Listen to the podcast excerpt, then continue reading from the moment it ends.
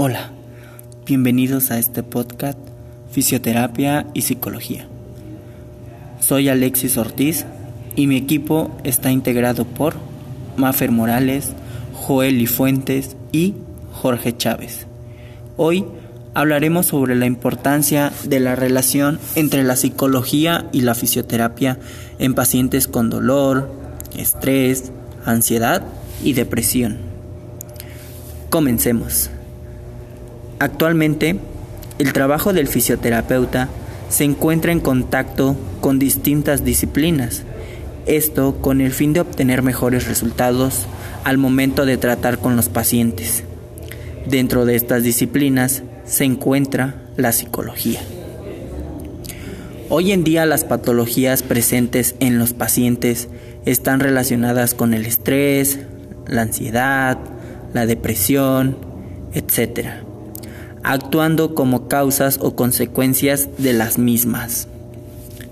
A continuación, mencionaremos algunas situaciones a las que un fisioterapeuta podría enfrentarse al, tratar con dichos pacientes. La primera situación a la que podemos enfrentarnos como fisioterapeutas es el tabú de que ir al psicólogo es para locos, o en ocasiones los pacientes se ofenden por sugerirles algo así. ¿Cómo deberíamos sugerirle al paciente el ir al psicólogo? Podríamos comenzar preguntando, ¿has pensado en ir al psicólogo o comentarles que tenemos otros pacientes que han asistido y les ha funcionado muy bien.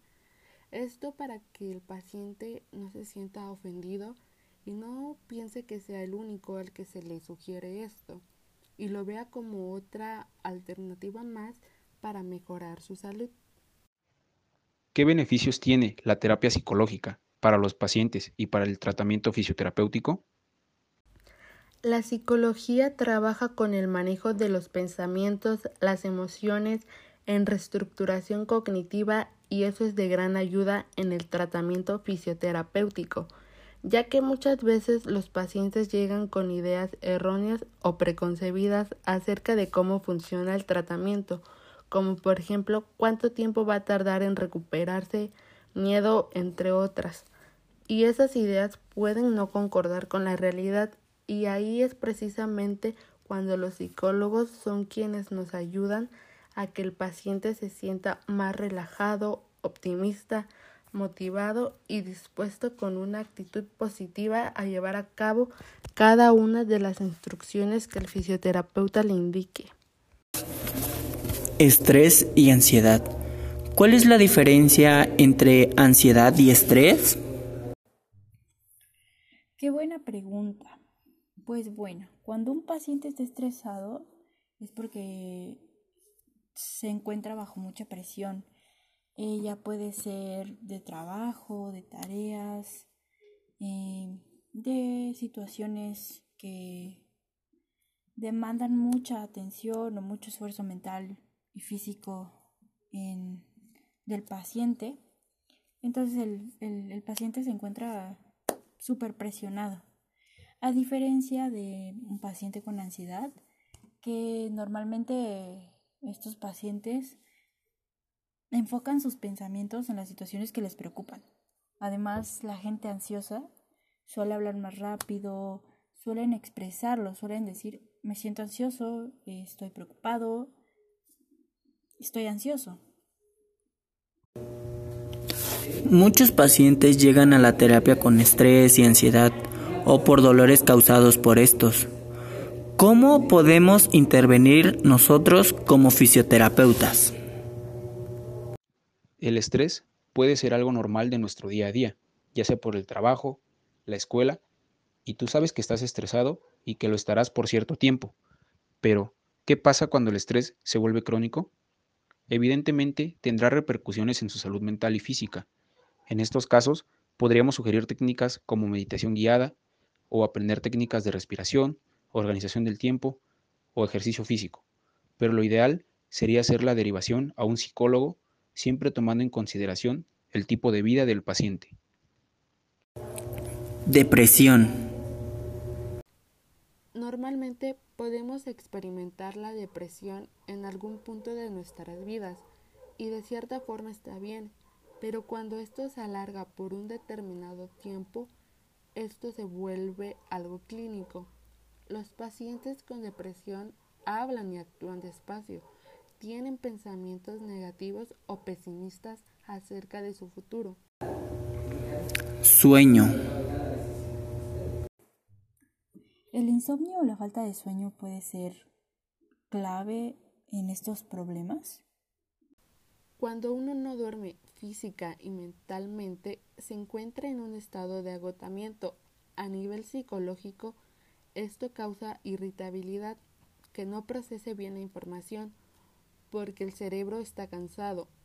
Si existe un problema de sueño, hay que solucionarlo lo más pronto posible, ya que al solucionarlo la persona se va a sentir mucho mejor. ¿Qué pautas podríamos seguir para detectar que el sueño de un paciente es de calidad o no? Preguntar ¿a qué hora te acuestas y a qué hora te levantas? Puede que el paciente mencione que después de acostarse tarda tiempo en conciliar el sueño. Por ejemplo, si demora 30 minutos no hay problema, pero si te dice dos horas, ahí ya existe un problema. Igual puede mencionar que se acuesta y se levanta, y podemos hacer la pregunta, ¿cuántas veces te levantas? ¿Te vuelves a dormir ¿Cuánto tardas en volverte a dormir? Cinco minutos está bien, eso a cualquiera le sucede, pero si responde una hora, bueno, ahí evidentemente es una situación por la que podríamos hacer la conexión con el psicólogo. Dolor. ¿El dolor crónico puede ser la causa y la consecuencia de estos estados? Claro que sí, los pacientes con dolor crónico siempre tienen asociados problemas de salud mental ya que pues, el dolor les genera sensaciones de desesperanza, de agobio, de tensión, de malestar y al final provoca depresión, ansiedad o estrés. Las personas con dolor crónico suelen ser apáticas, no quieren hacer nada, no quieren salir, pierden la motivación y por eso es que para atenderlos de forma correcta el trabajo multidisciplinar es importante. La fisioterapia y la psicología pueden realmente mejorar la vida de dicha persona trabajando en el manejo del dolor, técnicas de visualización, cómo se ve ese paciente, qué es lo que quiere. Mm, también para deshacerse de creencias distorsionadas eh, sobre el tratamiento, sobre si el tratamiento funcionará o no, y, e irlo motivando poco a poco. ¿Cómo dirigirse hacia un paciente con dolor crónico? Mm, hay que ser empáticos. Los pacientes pueden expresar que les duele, que no están cómodos, que no les gusta, pero nosotros debemos reaccionar a lo que el paciente está expresando. Comunicar que entendemos esa parte, aunque no, no lo estemos sintiendo, y también hacerle ver que es necesario hacerlo para que realmente el tratamiento funcione, funcione y se logren los objetivos que se han planteado. ¿Qué importancia tienen los pensamientos en el dolor? No podemos cambiar los pensamientos, pero sí elegir lo que pensamos. Una persona con dolor crónico o con otro tipo de dolor suele hipervigilar la sensación, el dolor, la atención que se le pone hace que sean más conscientes de él. Es importante trabajar en el dolor y en redireccionar la atención de los pacientes.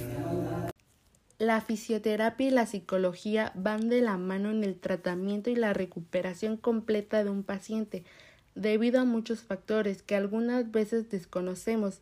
El paciente puede que esté pasando por momentos muy difíciles en su vida o necesiten de una ayuda externa para poder salir adelante ante cualquier situación y estos problemas se ven reflejados en la mejoría del paciente. Muchas veces un fisioterapeuta se convierte en algo más que un terapeuta, se convierte en un amigo, incluso un psicólogo ya que durante el tratamiento el paciente pasa por diversas fases, como la aceptación de la patología, el cambio estructural en su cuerpo, las diferentes emociones, tanto personales como familiares, que puede experimentar. Sin embargo, siempre es recomendable dirigirlo con un profesional en psicología para que tenga un mejor manejo de todas las situaciones y todas las emociones que puedan presentarse. Al final, la recuperación depende del paciente, de su motivación y el compromiso que él tenga para mejorar, ya que tanto nosotros los fisioterapeutas como los psicólogos solo somos acompañantes en el proceso, aunque juntos podemos lograr que nuestro paciente sienta la sensación de alivio y su recuperación tenga un mejor pronóstico.